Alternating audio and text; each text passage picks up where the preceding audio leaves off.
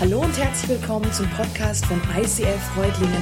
Schön, dass du den Weg im Web zu uns gefunden hast. Ich wünsche dir in den nächsten Minuten viel Spaß beim Zuhören. Ja, auch einen wunderschönen guten Morgen von meiner Seite. I really love this church. Dass wir sowas erleben durften, eine Trauung, morgens eine Celebration, das ist wirklich einfach nur der Hammer. Mega, mega cool. Herzlichen Glückwunsch auch von meiner Seite. Super cool.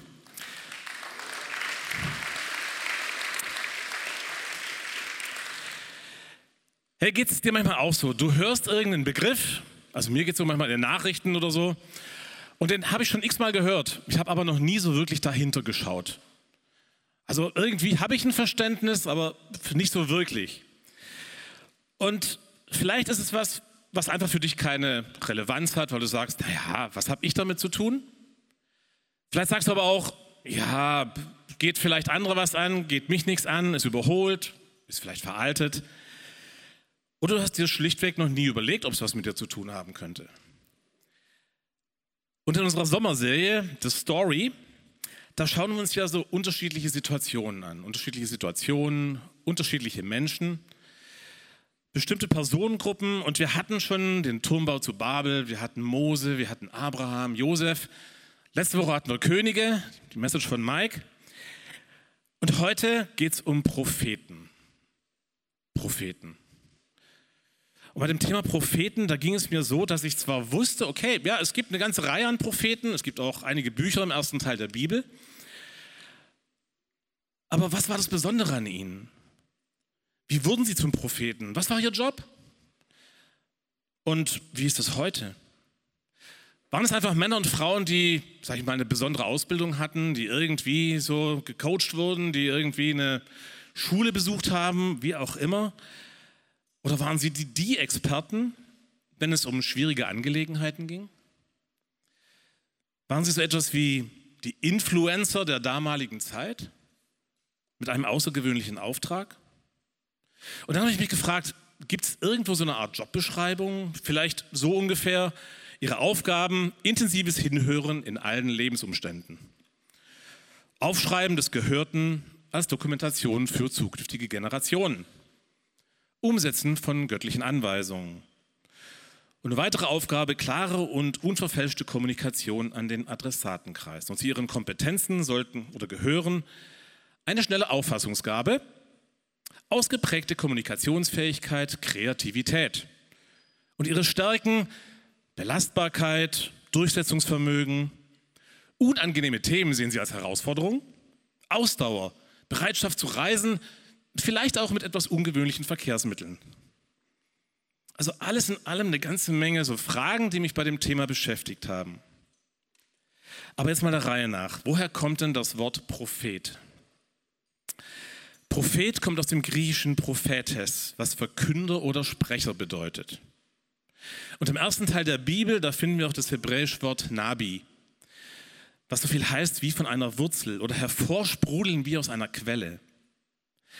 Ein Prophet sollte etwas, also etwas verkünden. Er sollte Sprecher sein für den, der selbst Ursprung, der selbst die Quelle ist, Gott selbst.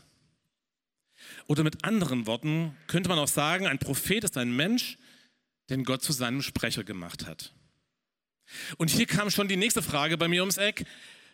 Hey, wie kam es überhaupt dazu, dass Gott Propheten zu seinem Sprecher macht? Und lasst uns dafür mal an den Anfang der Bibel gehen. Die Israel waren unter der Knechtschaft Ägyptens. Sie erlebten Unterdrückung, sie erlebten unfassbare Not, sie litten unter immensen Lasten, die die Ägypter ihnen auferlegten. Und Gott ließ ihnen durch Mose damals ausrichten, dass er sie befreien, retten und aus diesem Elend herausführen wird. Und Gott sagte ihnen, ich nehme euch als mein Volk an und ich will euer Gott sein. Ja, ihr sollt erkennen, dass ich der Herr, euer Gott bin, der euch aus der Sklaverei Ägyptens befreit. Sie waren unterwegs und sie hatten erlebt, wie Gott sie durch die Wüste führt. Und am Berg Sinai hatte Gott einen Bund. Ein Bund ist sowas wie ein Vertrag mit den Israeliten, mit seinem auserwählten Volk geschlossen und hat ihnen dort die zehn Gebote gegeben. Und dort erlebten sie, wie Gott durch Feuer und Wolken gesprochen hatte. Sie erlebten Gottes Herrlichkeit. Sie erlebten Gottes Heiligkeit. Und sie erlebten auch, dass sie in diesem Moment trotzdem am Leben blieben. Und ich stelle mir das ungefähr so vor, wie wenn wir jetzt so ein Sommergewitter erleben, und das hatten wir in letzter Zeit öfter mal, wo es so richtig knallt, nur noch viel, viel, viel intensiver, viel lauter noch.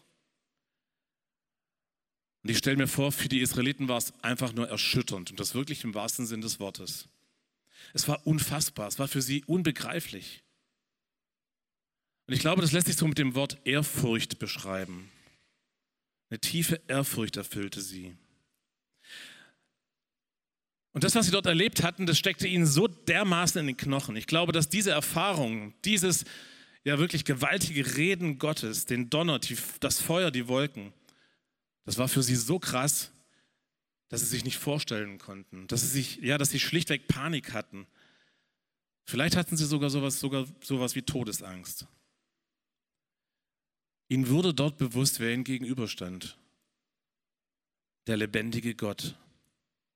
Und so baten sie Mose, dass er, dass er doch ab sofort in die Gegenwart Gottes gehen sollte, um zu hören, was er sagt, und er es ihnen dann ausrichten soll.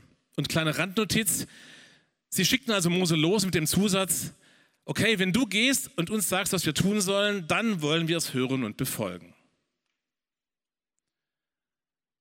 Und in 5. Mose, da lesen wir, der Herr, euer Gott, wird einen Propheten wie mich einsetzen, den er aus einem Volk erwählt. Hört gut auf alles, was er euch sagt. Genau darum habt ihr den Herrn, euren Gott, gebeten, als ihr euch am Sinai versammelt hattet. Wir wollen nicht mehr die Stimme des Herrn unseres Gottes hören und nicht mehr dieses gewaltige Feuer sehen müssen, damit wir nicht sterben. Und da sprach der Herr zu mir, Sie haben recht. Ich will einen Propheten wie dich einsetzen, den ich aus ihrem Volk erwähle. Diesem Propheten werde ich meine Worte in den Mund legen und er wird dem Volk alles sagen, was ich ihm auftrage. Ich selbst werde jeden zur Rechenschaft ziehen, der nicht auf meine Worte hört, die dieser Prophet in meinem Namen verkünden wird. Ich finde es spannend. Gott sagt, ja, Sie haben recht. Gott versteht Ihre Furcht. Gott versteht das, was in Ihnen vorgegangen ist, Ihre Panik. Er versteht ihr Anliegen, er nimmt sein Volk ernst und er schafft eine Lösung. Gott erwählt jemanden aus dem Volk. Er setzt ihn als Prophet ein, legt seine Worte in den Mund des Propheten und beauftragt ihn, in seinem Namen zu sprechen. Gott sagt aber auch, dass der Empfänger der Botschaft sich vor ihm, also vor Gott selbst, verantworten müssen und nicht vor dem Propheten. Ein von Gott eingesetzter Prophet ist damit quasi so eine Gabe von Gott an sein Volk. Sowas wie so ein direkter Kommunikationskanal, über den die Breaking News von Gott an sein Volk gehen, um es immer wieder darauf hinzuweisen, sie zu erinnern, dass sie, die Israeliten, sein auserwähltes Volk sind, dass sie sein geliebtes Volk sind, das er aus der ägyptischen Sklaverei befreit hat. Und genau darum geht es, wenn Gott durch die Propheten redet. Es geht immer wieder um diese Beziehung, um diese Beziehung zwischen Gott und seinem Volk und um den Bund, den Gott mit ihnen geschlossen hatte. Gott hatte seinem Volk gesagt, wenn ihr, nun, wenn ihr mir nun gehorcht und den Bund haltet, den ich mit euch schließen werde, sollt ihr vor allen anderen Völkern der Erde mein besonderes Eigentum sein. Denn die ganze Erde gehört mir. Ihr sollt mir ein Königreich von Priestern, ein heiliges Volk sein. Richte den Israeliten diese Worte aus. Gottes Volk sollte ein, soll ein heiliges Volk sein. Ein Volk, das ihn ernst nimmt. Das seine Gerechtigkeit, Liebe und Großzügigkeit vor allen, an, allen anderen Völkern und Nationen repräsentiert. Das bedeutet aber auch, dass sie ihre Loyalität, Loyalität und ihr Vertrauen voll und ganz auf Gott setzten und sie diesen Bund halten. Und jetzt passiert aber das, was wir bei den Königen in der Message von Mike letzte Woche gehört haben. Und falls du es verpasst hast, schau oder hör dir den Podcast auf alle Fälle nochmal an. Nur so viel. Die Könige und Priester, die führten das Volk Israel in die Irre. Und sie brachen immer wieder diesen Bund. Immer und immer wieder.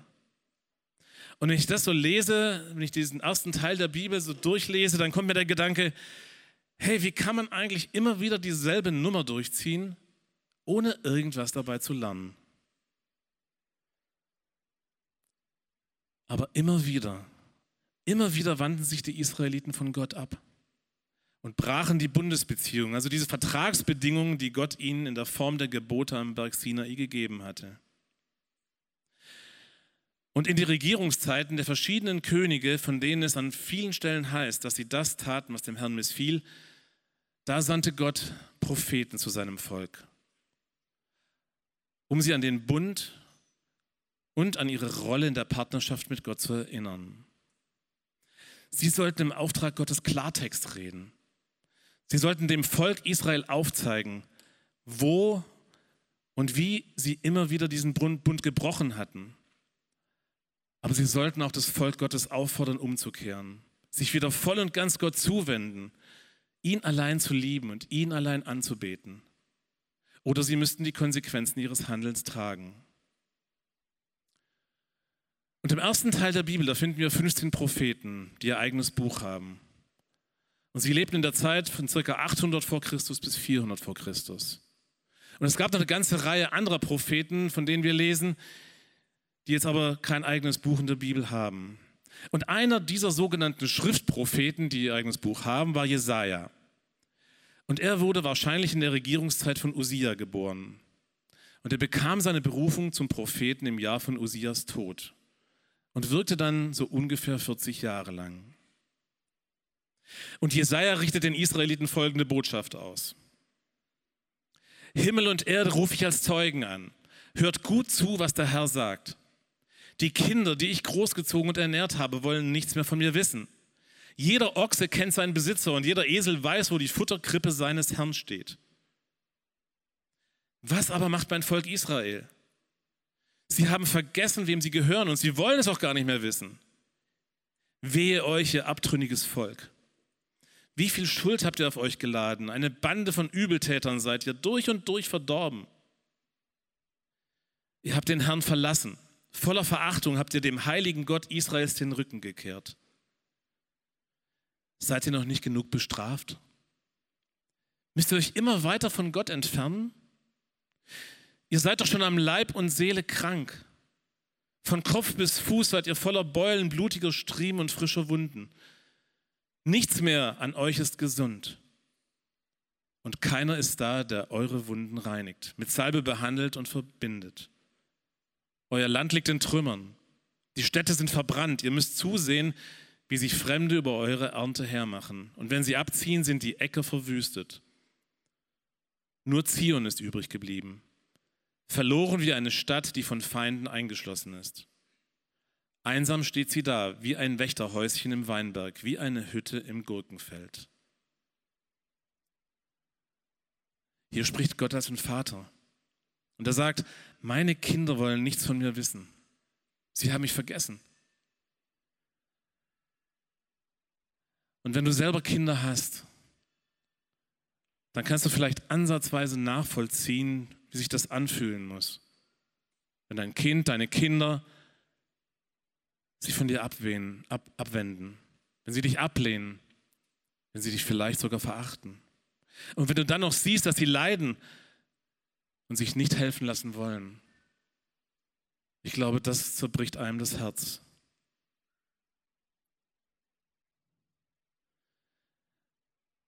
Da ist nicht einfach Enttäuschung. Das ist ein tiefer Schmerz im Herzen Gottes. Er hatte sie befreit. Er hatte sie aus der Knechtschaft geholt, aus der Sklaverei. Gott wollte, dass sie Freiheit erleben, dass sie frei sind von Schmerzen, dass sie frei sind von Last weil er sie liebt. Und er sieht ihre Wunden, ihre Zerbrochenheit. Und ich empfinde bei dem Lesen von diesen Versen einfach so viel Mitgefühl Gottes. Er sagt, keiner ist da, der eure Wunden reinigt, euch behandelt, euch verbindet. Gott leidet, Gott leidet mit seinem Volk. Aber was taten die Israeliten? Sie kehrten Gott den Rücken, sie ignorierten ihn und seine Liebe, sie verhielten sich rücksichtslos gegenüber den Schwachen in ihren eigenen Reihen. Sie waren korrupt, arrogant. Sie machten ihr Ding. Sie machten das, was sie wollten, ohne nach Gott zu fragen. Ihr Herz war weit entfernt von Gott und das machte sie krank. Das eigene Ding zu machen. Der Gedanke, der ist mir nicht fremd. Irgendwie schwingt doch da sowas mit, wie ja, wir möchten unabhängig sein. Wir möchten nicht fragen, was richtig ist. Wir möchten tun, was wir wollen. Selbst entscheiden, was richtig, was wahr ist. Und wie oft ging es mir schon so, dass ich auf eigene Faust irgendwas gestartet habe, ohne Gott zu fragen, was er davon hält. Wie oft ging es mir schon so, dass ich gemeint habe, hey, ich krieg das schon alleine hin. Oder in arroganter Weise vielleicht sogar, ich krieg's vielleicht sogar besser alleine hin. Und ich merkte irgendwann, ich stecke in der Sackgasse. Und dann kam mir auch noch so der Gedanke, Gott, hättest du mich nicht davor bewahren können?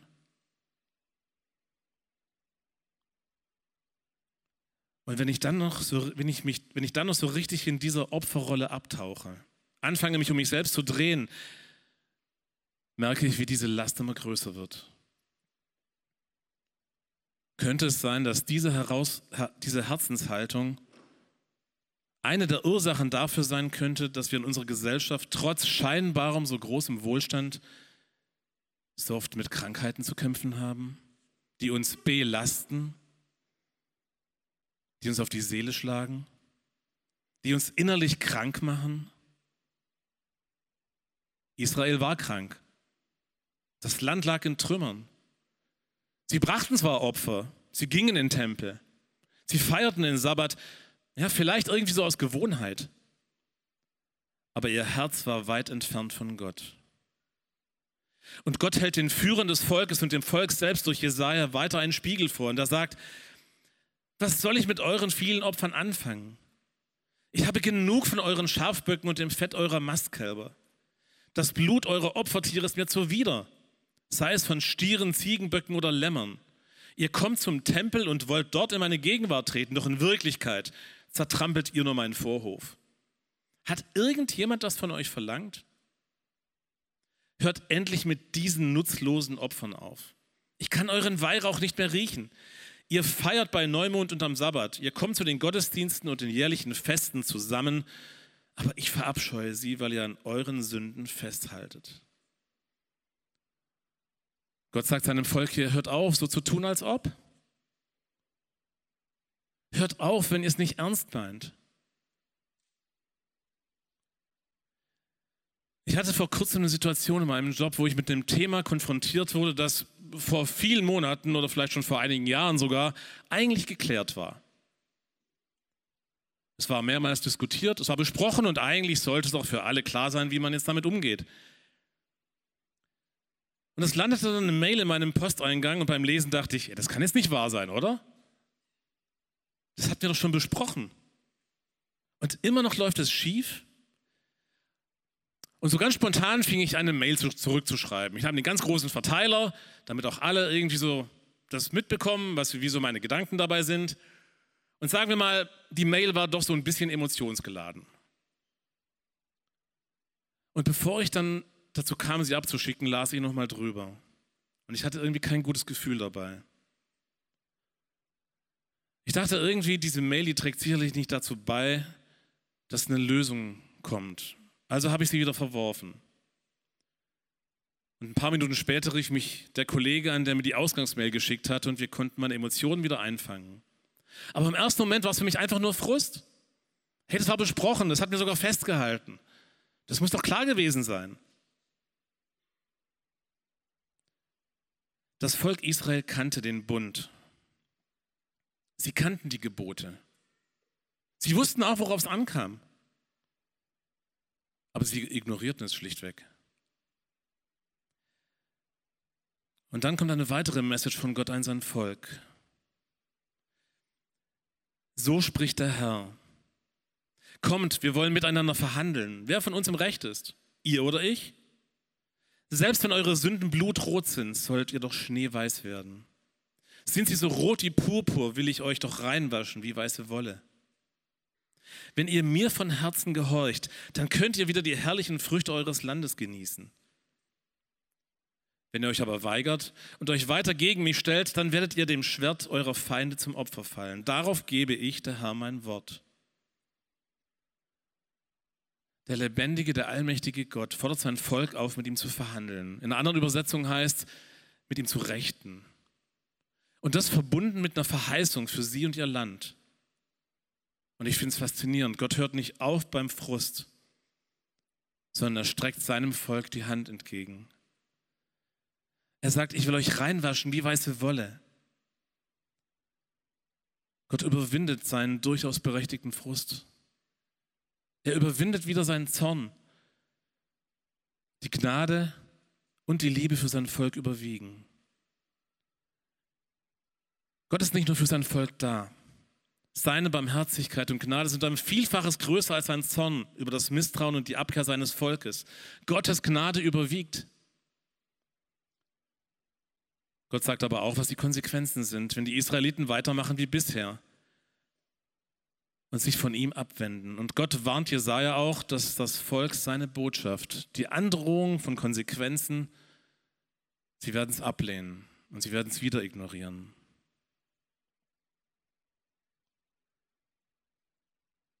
In einer Vision zeigt Gott Jesaja trotz diesem ganzen Chaos,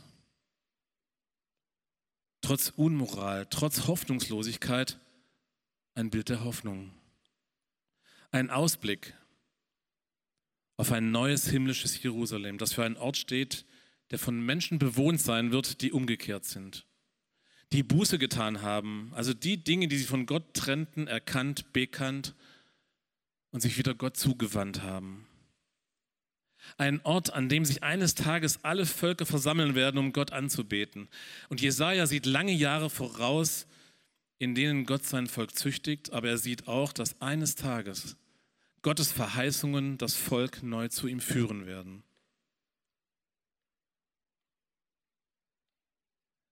Und in Kapitel 9 im Buch Jesaja wird dieses Bild der Hoffnung erweitert. Das Volk, das in der Finsternis lebt, sieht ein großes Licht. Hell strahlt es auf über denen, die ohne Hoffnung sind. Du, Herr, machst Israel wieder zu einem großen Volk und schenkst ihnen überströmende Freude. Sie sind fröhlich wie nach einer reichen Ernte.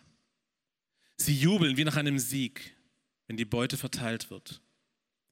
So wie du Israel damals aus der Gewalt der Midianiter gerettet hast, so befreist du sie dann von der schweren Last der Fremdherrschaft. Du zerbrichst die Peitsche, mit der sie zur Zwangsarbeit getrieben werden. Die Soldatenstiefel, die beim Marschieren so laut dröhnen und all die blutverschmierten Kampfgewänder werden ins Feuer geworfen und verbrannt. Denn uns ist ein Kind geboren, ein Sohn ist uns geschenkt. Er wird die Herrschaft übernehmen. Man nennt ihn wunderbarer Ratgeber, starker Gott, ewiger Vater, Friedefürst. Er wird seine Herrschaft weit ausdehnen und dauerhaften Frieden bringen. Auf dem Thron Davids wird er regieren und sein Reich auf Recht und Gerechtigkeit gründen, jetzt und für alle Zeit. Der Herr, der allmächtige Gott, wird dies eintreffen lassen.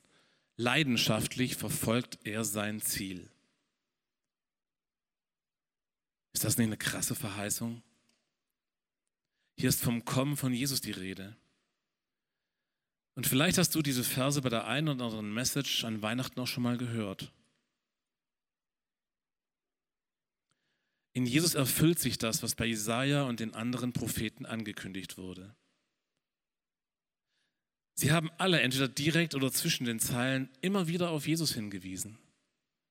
Und ich möchte euch Mut machen, dass ihr eure Bibel nehmt und wirklich mit dieser Jesusbrille auch diese ersten Bücher, diesen ersten Teil der Bibel lest. Gott hält an seinem Volk fest. Und es ist für mich unbegreiflich, wie groß Gottes Liebe und seine Leidenschaft für sein Volk und damit auch für uns ist wie sehr und wie oft er um das Herz seiner Kinder ringt. Bis hin dazu, dass er seinen Sohn für uns gegeben hat. Und die Band darf jetzt auf die Bühne kommen. In Jeremia sagt Gott zu Israel, ich habe dich schon immer geliebt. Deshalb habe ich dir meine Zuneigung so lange bewahrt. Wir, auch hier und heute, gehören zu Gottes Volk. Wir sind seine Kinder. Durch Jesus ist die Beziehung zum Vater wiederhergestellt. Weil Jesus alles mit ans Kreuz genommen hat, was uns limitiert. Die ganze Last. Alles, was zwischen uns und Gott gestanden hat. Alles, was uns heute vielleicht irgendwo eine Last ist, hat Jesus mitgenommen ans Kreuz. Er ist dafür gestorben, er hat es mitgenommen. Und zu ihm dürfen wir kommen. Er ist der Fels. So haben wir es vorhin gesungen.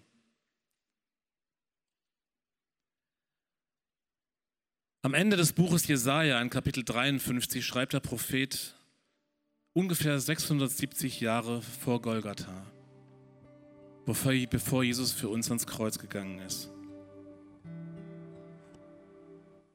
Dabei war es unsere Krankheit, die er auf sich nahm. Er erlitt die Schmerzen, die wir hätten ertragen müssen. Wir aber dachten, diese Leiden seien Gottes gerechte Strafe für ihn. Wir glaubten, dass Gott ihn schlug und leiden ließ, weil er es verdient hatte. Doch er wurde blutig geschlagen, weil wir Gott die Treue gebrochen hatten. Wegen unserer Sünden wurde er durchbohrt. Er wurde für uns bestraft und wir, wir haben nun Frieden mit Gott. Durch seine Wunden, durch das, dass sein Leib gebrochen wurde, dass sein Blut geflossen ist, sind wir geheilt. Die Bücher der Propheten, die beschreiben nicht nur die Geschichte und Bedeutung des Volkes Israel und wie Gott sie herausgeführt hat aus der Knechtschaft Ägyptens, sondern auch wie Gott sein Volk und sein Volk von Versagen und Exil in eine Geschichte der Hoffnung und in eine Geschichte der Wiederherstellung führt. Und genau das gilt auch dir und mir heute, an diesem Tag. Jesus möchte dir begegnen, jetzt. Egal wie deine Geschichte aussieht. Egal wie viel Versagen da auch drinstecken mag. Egal welche Last du mit dir rumträgst.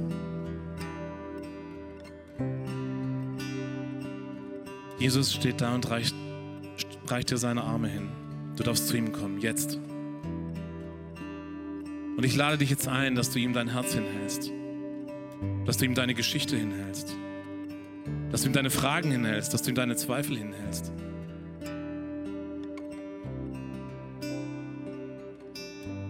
In Jesus ist Frieden, in Jesus ist Heilung und in Jesus ist Wiederherstellung.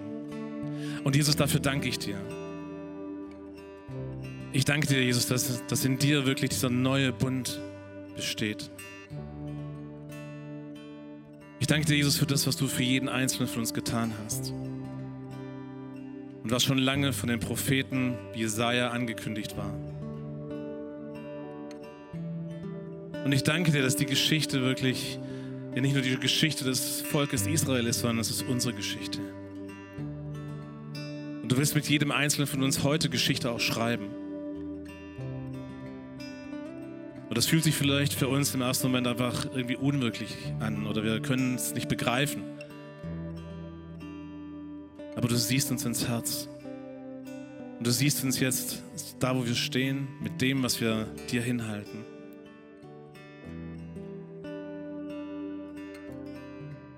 Und Jesus, du lässt uns wirklich niemals los. Du bist an unserer Seite. Das hast du verheißen, Herr. Du gehst mit uns, wohin wir auch gehen. Amen.